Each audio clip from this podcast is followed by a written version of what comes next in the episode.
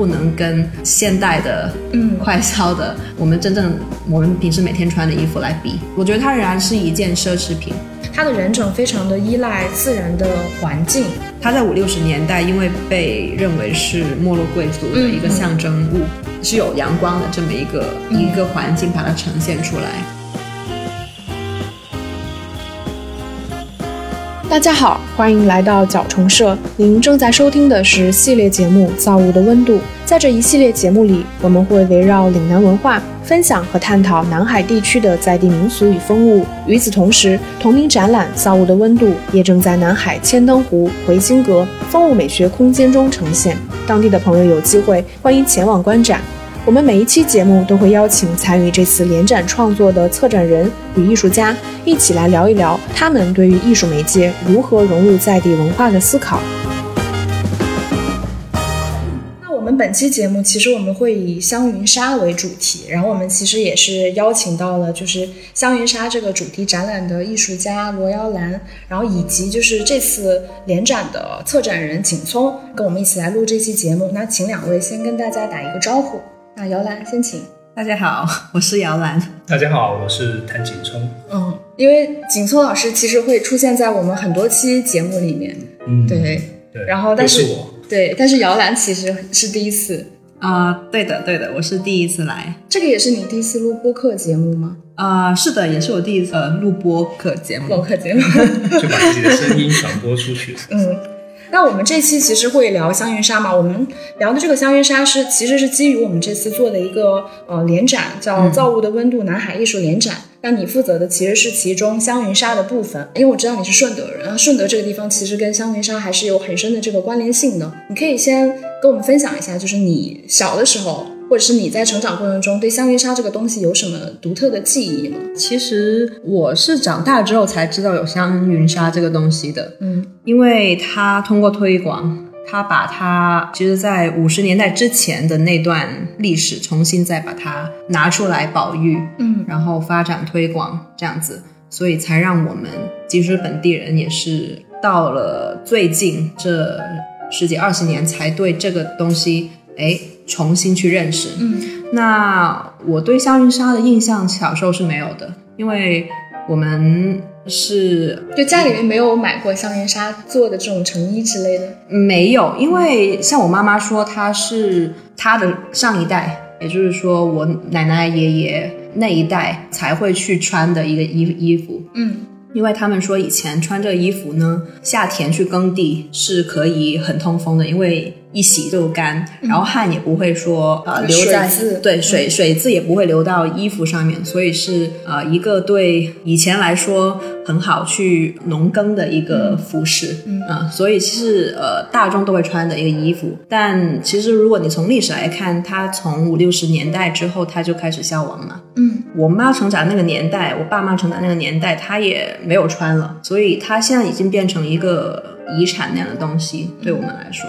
虽然生长在顺德，但是我们对这个其实没有特别大的印象，也不是我们成长记忆中的一部分。它像是一个更宏大范围里面更更大的一个集体跟历史嗯遗留下来的一个风物吧。嗯嗯。那景聪老师呢？你对香云纱有什么记忆？其实呃也是通过做项目，然后才接触到。早几年的时候，我也接触去策展一些相关顺德或者南佛山南海这边的一些艺术项目，所以才会接触到香云纱的这一个风物。嗯，所以就开展了一个比较前期的一个了解，知道它的工艺跟它的实用性啊、就是这样子才会 接触到了解到。但是也是因为我们我是生生活在广东粤西的，嗯所以呢，就是香云纱这个风物呢，又是在这个粤中，就是在珠三角这个区域，因为它要这边的那个土壤，这个本地的这个土壤来去形成的一种很特殊的一种风物。嗯所以呢，就是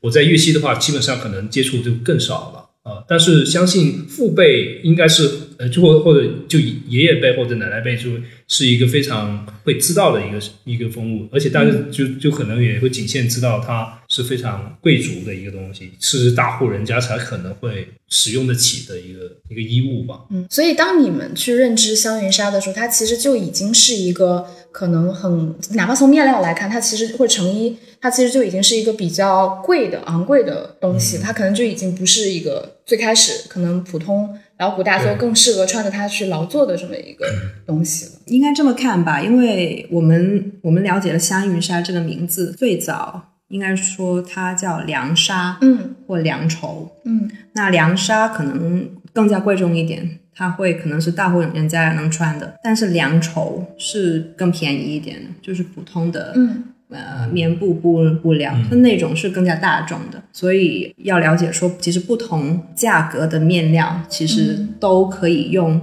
香云纱这种染整的工艺去啊、做出来哦。啊，所以我刚才才是说哦，能够呃夏天去耕作的，就是老百姓穿的这种凉绸，嗯。嗯，凉纱就可能是更加贵族一点的人家会穿的，嗯，就像丝绸啊这种已经到达这个层次的那种布料。嗯，那我我先给大家介绍一下吧。可能因为很多朋友其实听我们说香云纱，但他其实可能也不太清楚它到底是一种什么样独特的面料，就为什么它会成为非遗，对吧？香云纱像一个，它其实也叫凉纱嘛，它其实算是一种完全诞生以及根植于就是佛山地区的这种面料。然后它其实从制作上是可以大致分为两个部分，一个是织造，一个是染整，对吧？然后制造就是从制造的角度而言，就是也就是香云纱的面料分成了凉纱以及凉绸。那我其实查到的是说，目前市面上我们能看到所谓的这个香云纱，它其实都属于凉绸，对吧？香云纱所使用的这种胚纱，这种纱罗的制造工艺，就是应该是在六十年代之后，基本上是处于失传的状态，或者是传统的这种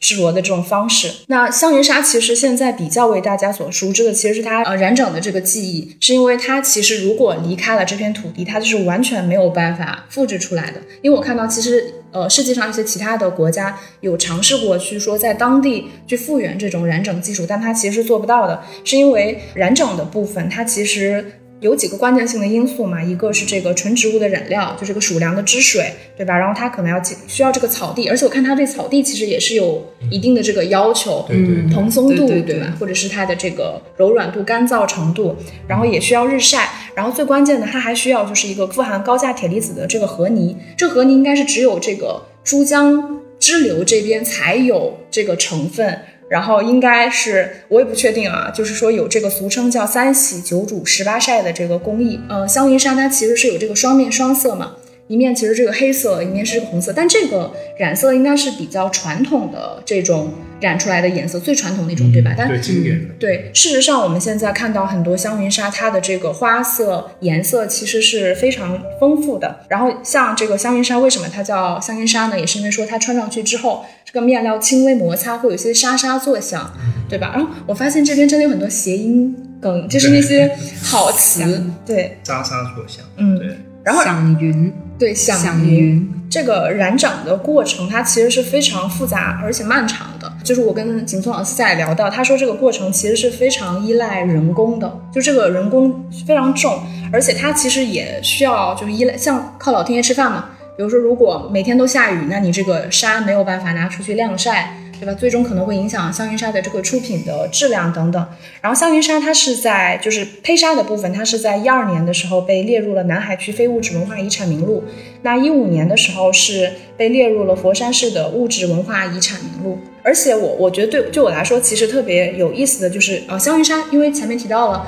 就它其实因为价格非常高昂，也会被大家称为这种软黄金。然后我其实是非常感兴趣的，就是因为香云纱它曾经有一度是非常的流行的，哦、就像那个张爱玲的小说里面，就是她呃《沉香屑》《第一炉香》跟《金锁记》里，它其实都有提到，它的人物其实就是穿着香云纱的这个面料的成衣出现的。然后据说宋庆龄也是非常喜爱香云纱做的旗袍，但是我我没有太看到她的旗袍是什么样花色的，但据说她非常喜欢，因为她到晚年的时候她有一点发胖了嘛，所以它香云纱又很凉快。包括像六一年的这个电影《红色娘子军》，以及这个六二年的电影《南海潮》，还有前几年的那个热播剧叫《延禧攻略》，其实它里面很多戏服都是用香云纱做成的。那个《延禧攻略》那个电视剧，我不知道你有没有看过？那个电视剧它的颜色其实就是那种非常低饱和度的颜色就是中国色。对，然后好像香云纱做出来的那个感觉，就跟它的那种高级的质感是比较搭的。嗯然后我也想问一下两位，就是你们感受到的，就是香云纱这几年它在佛山本地以及在就国内外的其他地区的一些发展状况是怎么样？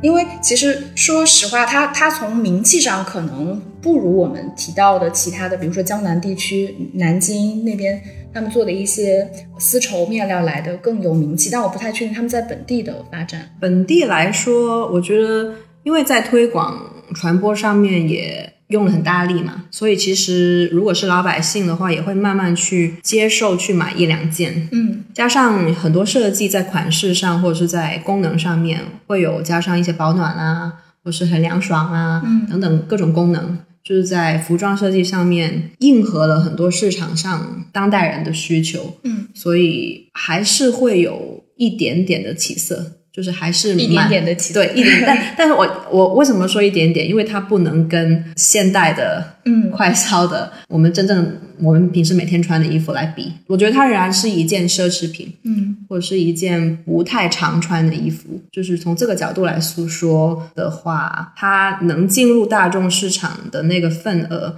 其实很少，嗯。但它是稳定的，嗯。因为有聊过跟本地的一些熟知这块香云纱知识的人，他说它是稳定的，所以它每年的产量跟输出有那么一群人。不一定给大众，但可能给一些，比如说像电影制作啊等等嗯这一块的，或者是一些文化推广啊，这个量还是稳定的。嗯嗯，我不知道发展是要发展到什什么程度，所以从这个文化传播的发展来说，我觉得还是蛮可观的。嗯，景松老师觉得呢？据我就是一些了解的话，其实有很多本地的品牌，或者甚至是它植根本身可能在北上广深，它的一些品牌，但是它同时会在这边会采购这些布料，重新来去设计的一些新的款式，就有几个呃相对比较突出的品牌，他们也会拿这个服装设计去参加一些巴黎时装周啊，或者是国内外的一些这些展览。然后呢，其实整个应用的场景它其实越来越宽，就是慢慢慢慢的，这个香云纱它其实变成了一个布料或者是一种工艺，以工艺的方式来去做嫁接，呃，去来去做传播。它不仅仅只是非常局限于在只是布料，它有可能是一个技艺，因为它有些东西它已经香云纱的这种传统的这种刚刚说到的这种技艺啊，它可以就变成了很多包包啊，或者是染一些别的东西啊，它其实也是在扩展，反而它的应用场景又又拓宽了，又变多了，其实也是符合了很多品牌它的需求。就所以就是这个是我的一个比较浅的一个了解，嗯，这个行当。因为香云纱它的整个制造的过程，就是呃制造那个部分，可能我觉得问题还不大，就是到它人整这个部分，因为它的人整非常的依赖自然的环境。然后以及手工艺人的经验，因为很多这种传统的风物，我觉得它都会有一个问题，就是它没有办法以一种非常标准化和流程化的东西传承下来。它其实完全依靠的是经验嘛。因为我看说香云纱它染整的过程，比如说这个数量水的浓度、温度，它其实包括过几道水每遍的浓度等等，它其实都没有办法完全确定嘛。然后其实感觉这个也会影响，就比如说香云纱它的产量，对吧？因为我看其实是应该是有一些这种类似于说像服装设计师的工作室，他们会驻扎在这边，然后依赖香云纱，然后去生产自己这个季度的成衣等等。但感觉好像就是是不是有因为生产这个环节也有限制它的发展？那是肯定的，因为现代工业它需要是标准化，那它这种传统技艺经验底下的生产方式已经是不适应当代的工业发展了，嗯，所以它曾经没落，就从没落同时，它已经可能被江浙一带的那种机器织布去替代了。其实有一个这么过程，在很早期的时候，大概四五十年代的时候，嗯。那大概过了这个之后，它其实现在的用力点，我觉得在推广香香云纱这个部分，它就是把这种特别传统，我们现在已经不做了这种东西，把它作为遗产。这遗产的价值就不是这种标准化、工业化的这个价值了。那这个价值，这个遗产的价值，我们就要从文化保育、嗯文化传播，或者是它的文化价值来说，把它流传下来。所以这个矛盾点，嗯就是它存在的一个价值吧。它为什么存在？我们为什么保育它的一个原因原因？嗯，嗯嗯嗯。了解。本节目由角虫社和耳光联合制作，欢迎大家在我们的节目下和我们互动交流。其实，其实我我觉得就是现在，包括我们刚刚说的那个，呃，很多时候我们站在的还是一个怀旧的嗯情况来去讨论这个东西，但它其实不管是政府层面也好，或者是企业层面也好，他们都是想还原或者把它这个东西来去。呃，再说一个故事。那其实我们如果站在一个艺术家的角度，或者是我们站在跳出来，我们在我们自己的专业领域去看这个东西，我们可能会在思考这是一个什么样的问题。嗯我们我们怎么样可以通过我们自己在做一些呃作品也好，或者是做一些东西来去倡导它。嗯所以这个东西我觉得会有我们自己的一个立场。就作为就艺术工作者来说，我们要站在这个角度，因为有些东西我们是不可看到的。就比方说，我们不是做做专业就社会学，或者是做这种经济学或商业学，当然我们可以就是在艺术领域，我们看到这个东西，不管是这种呃晒养的方式，呃现成的东西，那我们看到这个东西的时候，我们应该怎么样去整合来去结合去做创作？这可能是我们看的那个视点是不一样啊。现在就是可以，我就感觉这个东西是是站在我们的立场来说是比较重要嗯。是不是让两位交流的时候说普通话就是 应该应该应该我来我来问普通话问，然后你们两个应该用粤语粤语来回答？还还好还好，其实很多很多观众不一定能。对对对对对，我们其实可以先听一听姚拉可以说本地的那种顺德话。哦，真的其实我顺德话香云沙是不是会不会有独特的发音？呃廣東話就呃廣州音就係香雲沙，嗯，廣州音就香雲沙，順德音就是香雲沙，嗯嗯，就是那个音有点不太多说香几句。雲香雲沙，但是我的顺德话其实已经不是特别地道了，我这个已经是现代版的 顺德话。因为我们基于这次创作，其实前期是有跟一些香云沙的手艺人去进行聊，嗯就是跟他们聊的过程，你觉得对你这次的创作有什么启发吗？哎，你们俩是一起去的吗？对，对我在想怎么我我们启发因为那时候遇到那个那个手艺人，他又是非常有趣，嗯他其实是很地道的广府人。嗯就是他就是很热情，他甚至就是当场就会给我们去唱歌，然后呃展现他各种方面的那种才华。嗯就是他就你能明显感觉到哇，这个呃这个大哥，然后他竟然是是那么多才华，同时又是一个香云沙的经营者，然后他又自己会有一些就香云纱的一些情怀吧，嗯。就很很强烈，就这是我的感受。对大哥的看法，他是呃香云纱的传承人，嗯。张少景，他有一个博物馆，还有一个染整工厂，我觉得他很会做推广。他说很有趣的意思，因为他的性格很很好客，而且他很有使命感去做这个香云纱的事情，所以他我觉得他在推广跟政府合作啊，博物馆这块还做的呃还挺不错的，就是还有甚至自己去设计服装，嗯去参展，还自己上 T 台，他好他好像还这这么说这么过。多彩头 对，然后像自己的外形打造就打造也非常的有趣。那他也是全身都穿香云纱制成的衣服吗？嗯哇，那天那天没有，那那天没没有，就是他把这个当成做一个事业跟、呃一个使命来做的嗯。一位传承人。嗯，因因为我们是去了找了两个不同的一个区域的人嘛，一个就是那个张少杰老师，然后他呢，他给给人的状态就是非常的开放，然后就是对、对这个事情他是充满着热情，包括你能从他的他喜欢的一些东西的生活方方面面就可以看出来，他喜欢唱歌、唱粤剧。他说他自己从小就喜欢粤剧，然后也喜欢就是去做创作性的东西，就是做服装设计这一块。第二个去到的就是那个酱蔓岩的那个郭总，他那里郭总给人就是他也是文质彬彬啊，然后他是也是对这个香云纱这个事情也是充满的热情，而且他是比较懂得是怎么样去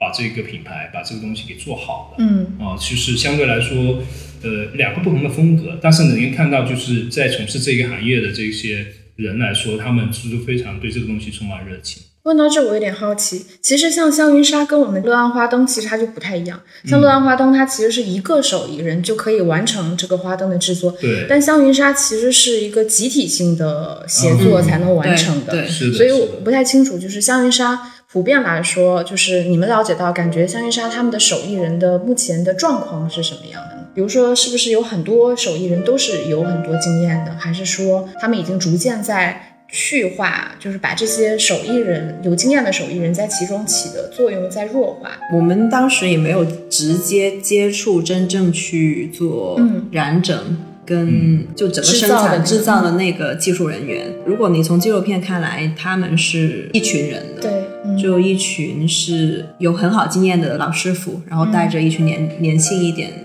对这块感兴趣的人，嗯。是非常辛苦的。嗯。就可能现代人没有太多人想要去从事这个高强度的劳力活的活动吧，我会这么觉得。嗯，所以他是蛮辛苦的。对，很辛苦，非常辛苦，因为要晒，而且还是很热，对。去染，整个人他的颜色都是改变了。这就是刚刚的那个呃所谓的衔接，因为现在的状况是很多原来的手工艺人就真的是下手去做的人，他慢慢已经老去，他反而面临的一个问题就是劳动力的缺失，因为这个劳动力就得说年轻的人他又不太愿意做这个嗯。脏活累活，然后但是老的那一波人他又老去，就导致到这个板块是更缺失，所以导致到人力成本是非常高的。嗯。所以他就已经少了就是师傅带徒弟的那种方式了，只能说很多时候只能是在本地里面再聘请其他可能外地人过来做，因为其实这个就变成一个劳务活。嗯。啊、他其实大家就是外地人可能就过来啊，你还是干这个活，可能是脏了累一点，但是告诉你这个流程是什么，他把流程给规范化了，呃，嗯。这个东西要养多久，然后这个东西要怎么样做，它其实变成了这个东西，反而是比较少，可能本地的人会参与其中了。所以它染种是一年四季都可以做吗？还是有比较强的季节性限制？对，如果本地在这边的话，我探寻过的，他们说一年四季都可以，只要有阳阳光，天气好就可以了。。它非常依赖阳光。嗯，所以温度对它的影响，哎呀，好像不是特别的，但最好是开春之后这段时间有阳光了，就马上去做会更好一点。可能下雨还不行，对，下雨不行。我看到过，他们是说下雨了之后还要拿回去这个复染，做复水，嗯，再嗯。再过这个水，保证它最后染出来的这个效果。他很害怕化学的原料，所以它呢就是它是自然风干啊，就是那种状态。它其实反而有些时候觉得它还是挺脆弱，就是这个香云纱这个东西是因为你保存它或者制造它，它都是一个很需要很很多功夫、很多精力去保护的一个状态。嗯，但是感觉这个还有点矛盾，就是它生产过程好像很脆弱，但是香云纱成衣不是又不易褶皱，对吧？又不易褪色，就是又很耐穿。因为它不是化学染料嘛，嗯所以它根根根植于自然，所以这种东西但是我们现在已经没有自然的环境。对这个讨论问题又你你洗你又洗你洗去到这个衣服的话，你扔进洗衣机是不行的，对啊你要是手洗，然后自然风干你，没有手洗，谁还会手洗？对，现在的环境已经不适合那个对，所以还是那句，就是感觉是个奢侈品，你不能天天穿，一穿它呢，你就要好像有很多仪式感，维护它。对，维护它，奢侈。品。嗯。就真的是这样奢侈。嗯嗯嗯。那我们再回到说，因为我看到说香云纱它的染整技艺其实历史非常的悠久，甚至其实比较难查到说它是从什么年代开始起源的，但肯定是很久了，而且它在比较漫长的这个岁月里面是有起起伏伏的嘛，就是有可能比较兴盛的时候，也有比较衰落的这个时间。然后两位觉得，就是说我们从现在来说，它能够延续到现在。是有哪些比较独特的原因呢？客观一点的原因或抽象点的原因都可以。它能穿呢，嗯很直接的，还是有实用性的，对吧？实用性有的，嗯，这个是很重要。嗯对就是它比起乐安花灯来说，嗯，因为乐安花灯它就更小众，它是它完全是依靠就是大家民众对它的那个虔诚，它那个信仰，嗯，但就是这个东西会随着岁月的迭代，大家可能这个东西就会缺失了，嗯。不一定我我真的需需要就祈福或这个东西，可能我有其他的替代品，嗯。但是衣服这个东西就是不要。彰显自己身份或者是自己审美，彰显这个东西，它其实跟现代人的整个意识是符合的。嗯。它就可以被延续下来。嗯，嗯，而且它有古装剧啊，你刚才说过的嗯。电影啊，这种。这个是现代吗？对现代的。嗯，它有这个身份加象征的价值，嗯。它能够给服装服装道具组提供很好的参考嗯。跟材料输送。所以这个东西虽然它已经不再像以前那么流行了，嗯。还不能完全消失。嗯。嗯。因为我我还真的没有见过香云纱它实际的这个质地、厚度、触感。啊、我想问一下那个摇篮，就是你感觉，就是因为你肯定有接触过嘛，嗯，你觉得这种材质从触感上，或者是从花色、颜色等等，它跟其他我们说的丝绸面料到底有什么独特之处呢？因为我相信它能活下来，一定有它自己不可替代的那种部分嘛。它软的同时又有一点点硬朗的感觉，就是刚柔并济的感觉。因为它是，比如说纱来说，它是柔的嘛，嗯，但它通过呃鼠粮液加和您的整个染整过程，它有一点点硬硬的质感，它可以塑一点形，嗯。所以整个感觉给我蛮舒服的，你摸起来，我还没有真正的穿过，但是就是我平时在我工作室会放几件面料在那儿，那我再想问一下姚兰，因为你其实之前有在国外学习跟这个创作的这个背景嘛，那你觉得就是你有了解过其他国家的一些民间的风物，就他们在国外的这种状况跟国内有什么差别吗？比如说在保存啊、传播啊，我在国外因为学当代的东西比较多，没有特别去了解民俗这一块。嗯但我觉得它整个状况跟这边其实有异曲同工吧，嗯。因为它有些比如说遗产啊、风物啊，已经不再流行的一种风物，其实也面临着消亡的这个状况。国外肯定有很多基金会、政府、博物馆去做一些保育跟推广的工作，嗯。国内可能是最近十年、十几二十年才开始做嘛，那这个可能国外的经验会更加足一点，嗯。对于保存嗯风物民俗这块，因为他们博物馆系统比较完整，他们对于历史的研究啊。传承的东西不会断层的那么厉害，嗯嗯，国外来说，从这个层面来说，国外的这个，我觉得国内是可以学习的，嗯嗯，所以他们更多的是偏这种传统风物文化的这种保存这个层面，他们会要想要去做一些商业化的拓展或者是传播吗？这方面我不是特别了解啊，但比如说服装行业来说了，比如说一些啊，我们看到现在的奢侈品品牌，嗯比如说爱马仕啊、呃 Louis Vuitton 这一类的，其实都在把他们一百年来的那个手艺保存下来。嗯呃，当然是他们是通过家族传承加企业这样子嘛。那他们的这个百年来的这个技艺的传承加发展，就变成了他们的奢侈品。他们有这个体系的存在，所以才形成了我们溢价那么高的奢侈品。那国内我现在还暂时还没有看到这块东西的存在，但是你会看到说他们，比如说爱马仕的很多技艺，比如说那些丝巾啊，或者是他们是做那个图案啊等等的。那些很民俗的东西，其实他们是一百年前、二百年前民间某一个大妈，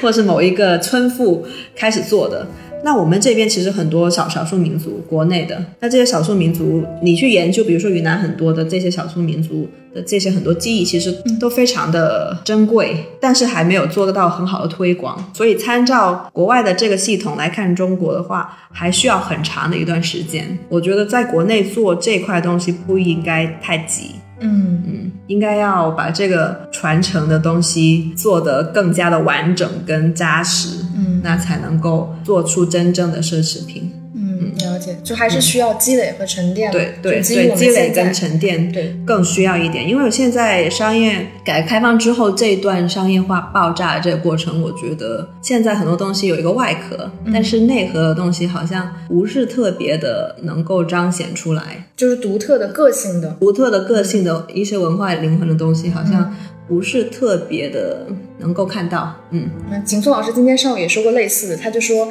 现在的传统风物大家都是在做复制，嗯对吧？嗯重复的展示，但是其实并没有可能更深的这个挖掘。对，没有更深的挖掘，这个我觉得蛮需要的。无论是哪个行业里面，如果想要跟传统文化相关的，嗯，要做一些研究性的东西。但其实这个刚刚有提到一个点，我觉得可以思考。就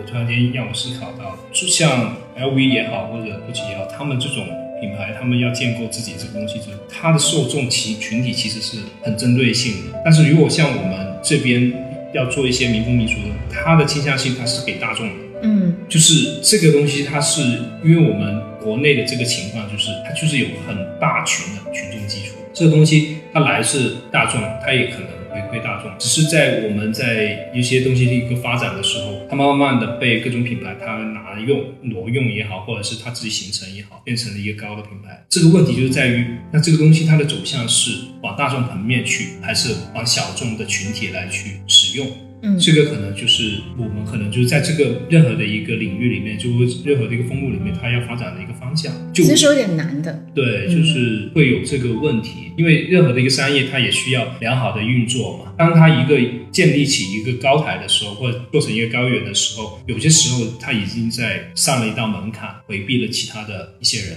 就等于说，很多民众他有可能就根本买不起，他可能觉得这个东西啊、这个东西它属于奢侈品，应该就是在大商场或者是大型的东西里面去买。那有些时候这个东西反而我就没办法去再去享受这个东西了，它就是会有这个问题。但是是不是有商业的呃问题，就是东西可以解决呢？嗯还是有其他的方法去解决这个问题呢？这个可能就是要呃我们可能社会上面各种力量去思考、去协作的一个问题。本节目已在各大音频平台上线，欢迎订阅并收听这档节目。我们下期节目再见。